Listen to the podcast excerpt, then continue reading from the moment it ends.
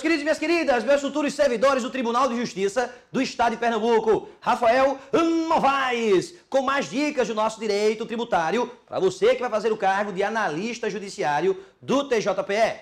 Chegamos então na terceira dica, dica importantíssima, tema que sempre cai em provas de concurso público. E que tema é esse? Também está lá no seu edital, as imunidades. Imunidades tributárias. Tributárias. E quando você analisa as imunidades tributárias, você deve colocar uma coisa em mente.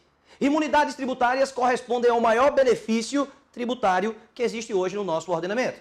A Constituição Federal, de um lado, traz as competências positivas, determinando quais tributos cada ente poderá instituir e cobrar. Mas, por outro lado, essa mesma Constituição Federal também pode debruçar seu manto protetivo e retirar retirar a incidência de tributos sobre algumas pessoas ou sobre algumas situações. Por isso, a primeira dica dentro desse tópico é você lembrar que as imunidades tributárias terão previsão na nossa Constituição Federal. É um benefício tributário estampado na Carta Magna, na Constituição de 1988.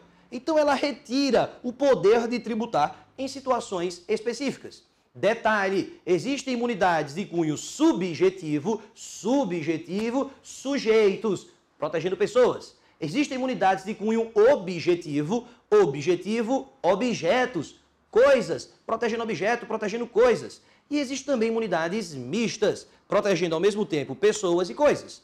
Exemplo de imunidade subjetiva é a ideia de que as igrejas no nosso país não pagam impostos. O sujeito, a pessoa da igreja, não paga impostos. Imunidade objetiva, que proteja o objeto.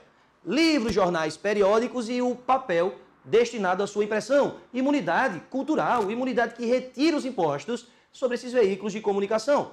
Imunidade objetiva. E a imunidade mista, Rafael? É quando ao mesmo tempo protege os dois. A exemplo da imunidade específica do ITR, o Imposto Territorial Rural. Não vai incidir, não vai incidir o ITR sobre a pequena gleba rural, o objeto, quando as explore o proprietário que não possua outro, a pessoa, o sujeito. Ao mesmo tempo, juntos, imunidade do tipo mista. Lembrem também que existem imunidades auto-aplicáveis e imunidades não auto-aplicáveis. Como assim? Imunidades auto-aplicáveis é aquela em que basta, basta a existência no texto constitucional para que essa imunidade já venha a ser respeitada. Exemplo, a imunidade recíproca. A imunidade que determina que não vão pagar entre si, União, Estados, Distrito Federal e municípios, não vão pagar entre eles os impostos. Não precisa de nenhuma regulamentação. A ideia da autonomia federativa já é auto-aplicável, então entre eles não vão pagar os impostos. Mas também existem imunidades não auto-aplicáveis, imunidades em que será necessária a regulamentação dela para que possa então ter aplicação. Para que vocês tenham uma ideia exata do que eu estou falando, a imunidade das instituições, que também está prevista lá no artigo 150 da Constituição Federal. Aliás, guarda essa previsão. Artigo 150, inciso 6 da Constituição, lá você vai encontrar as imunidades dos impostos. Impostos, cuidado, não são de todos os tributos, não. A imunidade que retira, protege apenas os impostos. E nela você vai encontrar, por exemplo, que as entidades de assistência social sem fins lucrativos, entidades privadas de assistência social sem fins lucrativos, você vai encontrar que as entidades de educação também privadas, mas sem fins lucrativos, que essas instituições vão ter direito sim à imunidade para não pagar os impostos, para não pagar os impostos. Agora, para que essa imunidade ela venha a ser aplicada, é preciso sim uma regulamentação. E o detalhe vem exatamente nisso. Quando uma imunidade tributária necessitar de regulamentação, preste atenção, quem vai regulamentar será uma lei complementar. Lei complementar essa federal, lei complementar federal de âmbito nacional, aplicada em todo o país. Deixa eu te contar um segredo.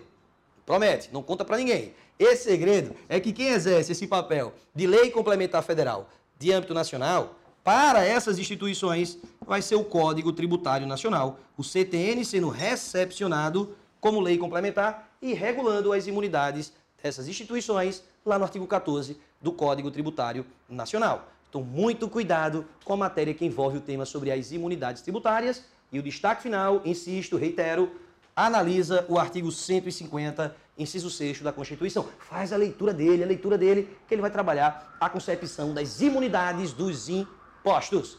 Para essas e outras dicas, segue, siga aqui as redes sociais do nosso TJPE. Até a próxima. Tchau, tchau.